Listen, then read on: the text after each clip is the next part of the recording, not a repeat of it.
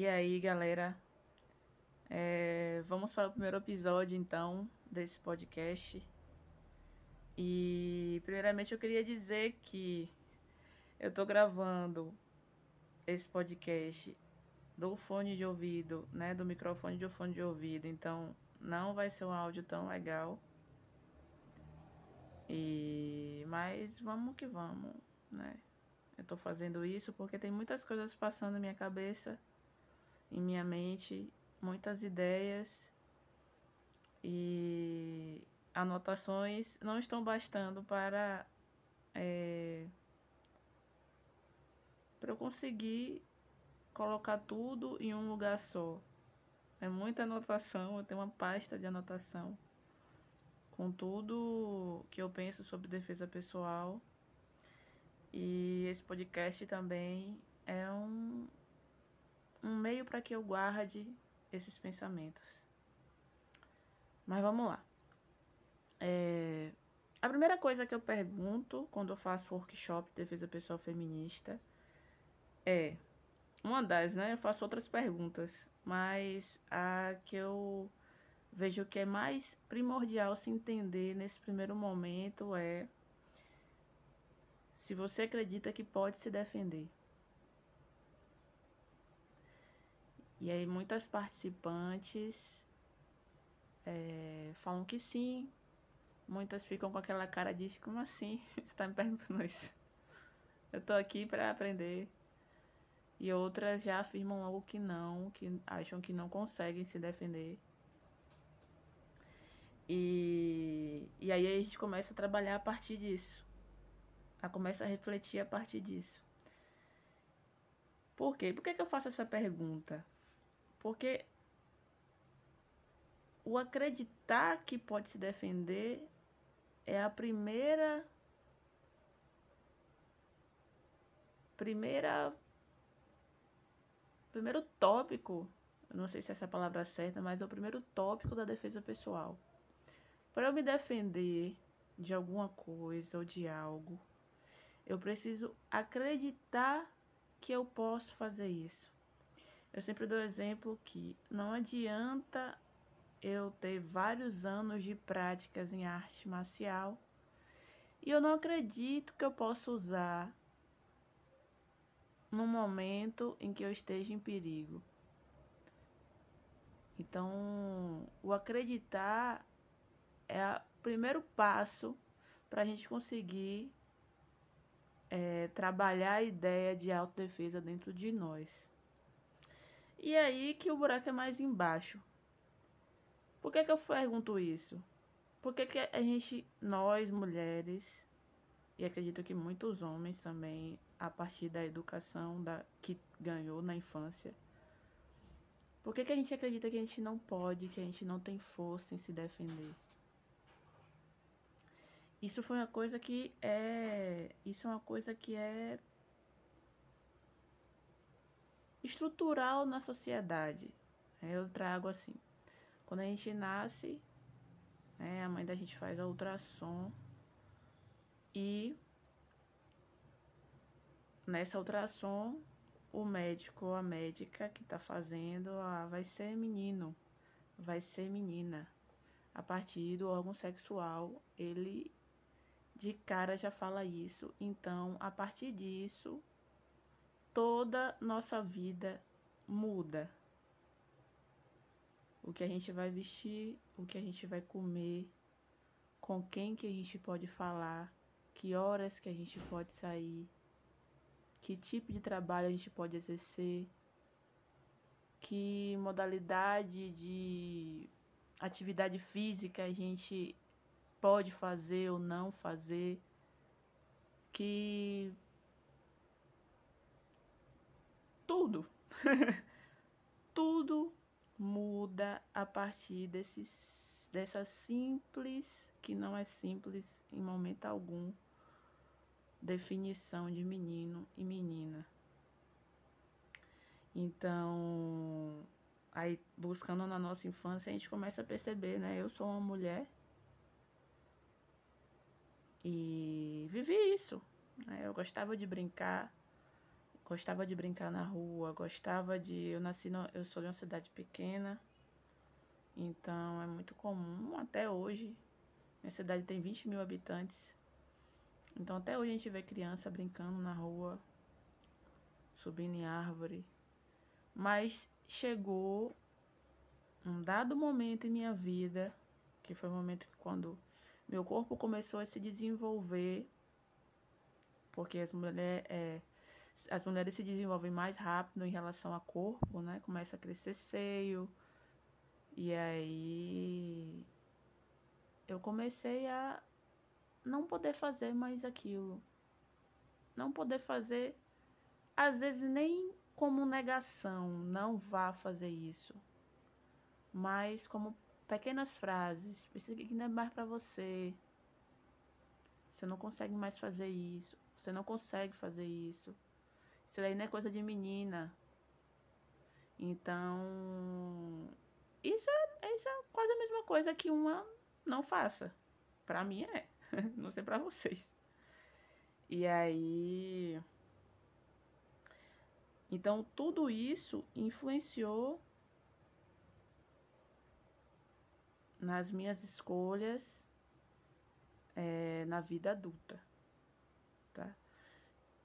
É, eu dou sempre o exemplo também de no workshop, no caso, que eu sou professora de jiu-jitsu e eu dou aula é, para turmas mistas. Eu dava aula no Jiu-Jitsu ESC, no projeto de extensão presencial, agora eu tô dando aula online por conta da pandemia.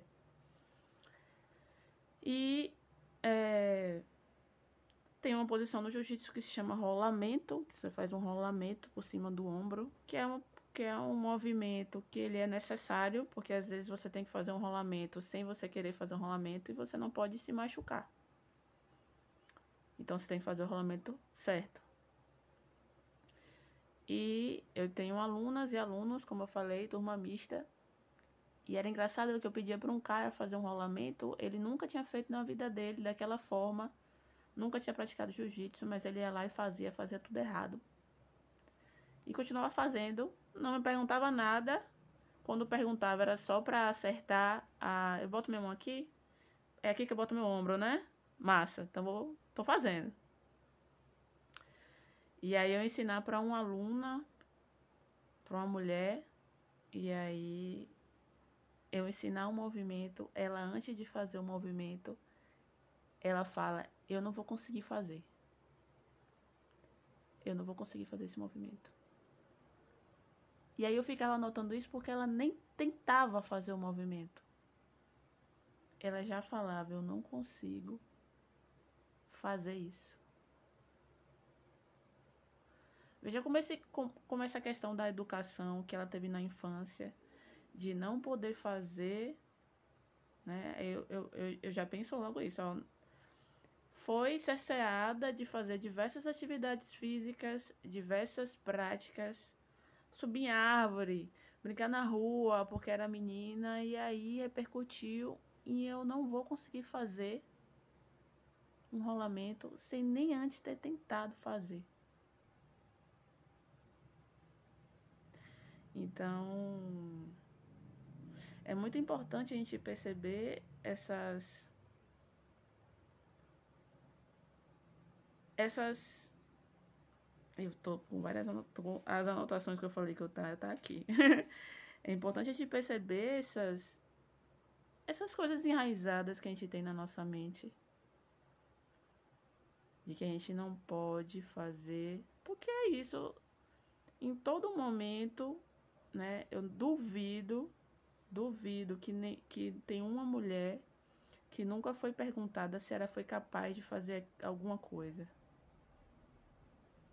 Sempre alguém nos pergunta em algum momento de nossa vida se a gente é capaz de exercer alguma coisa. Você é capaz de fazer isso? Pode não perguntar, mas deixa claro que duvida que a gente é capaz. Então a gente tem que começar a perceber isso em nós. Isso é um processo de autoconhecimento. Isso é um processo de autopercepção mesmo a gente tem que começar a perceber começar a desconstruir e aí começar a vivenciar as atividades, vivenciar a vida, no caso, de outra forma. Né? Mas como é que eu faço isso? Como é que eu faço isso? Eu dou alguns exemplos de como eu consegui fazer isso, como consegui não, porque eu ainda estou nesse processo e é um processo longo. São 27 anos vivendo, vivendo certas situações que fazem com que eu me pergunte se eu sou capaz. Então, eu ainda estou começando a identificá-las para poder desconstruí-las, para poder acreditar no meu potencial.